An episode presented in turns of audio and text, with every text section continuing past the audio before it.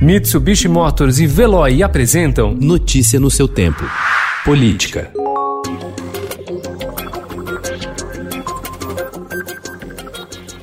O presidente do Superior Tribunal de Justiça, João Otávio de Noronha, decidiu ontem colocar em prisão domiciliar com tornozeleira eletrônica o ex-assessor parlamentar Fabrício Queiroz e a mulher dele, Márcia Oliveira de Aguiar, que está foragida há mais de 20 dias. O habeas corpus, que tramita sob segredo de justiça, foi analisado por Noronha, porque ele é o plantonista durante o recesso do tribunal. Seis ministros do STJ e advogados criminalistas ouvidos pelo Estadão disseram que é incomum foragidos da Justiça receberem esse tipo de benefício.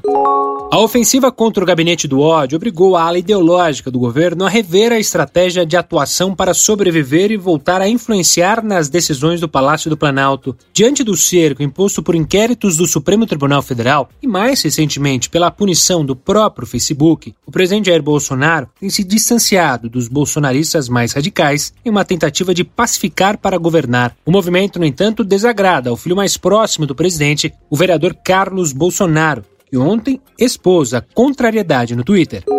Os 13 ministros que realizaram exames de diagnóstico após o contato com o presidente Jair Bolsonaro, infectado pelo novo coronavírus, receberam resultados negativos. O presidente foi diagnosticado com a doença na terça-feira, mas relatou que já sentia sintomas desde domingo. Segundo o levantamento do Estadão, seis ministros fizeram apenas o teste rápido, que encontra anticorpos para o vírus em amostras de sangue. Foram eles os ministros Paulo Guedes, da Economia, Braga Neto, da Casa Civil, Luiz Eduardo Ramos, da Secretaria de Governo, Ernesto Araújo, Marcelo Álvaro Antônio, do Turismo e Wagner Rosário, da CGU. O presidente do Supremo Tribunal Federal, ministro Dias Toffoli, determinou às forças-tarefa da Lava Jato do Paraná, de São Paulo e do Rio que apresentem dados e informações da operação à Procuradoria-Geral da República. A decisão liminar foi tomada em ação da Procuradoria-Geral, sob relatoria do ministro do STF, Edson Fachin, que questiona a suposta ingerência dos procuradores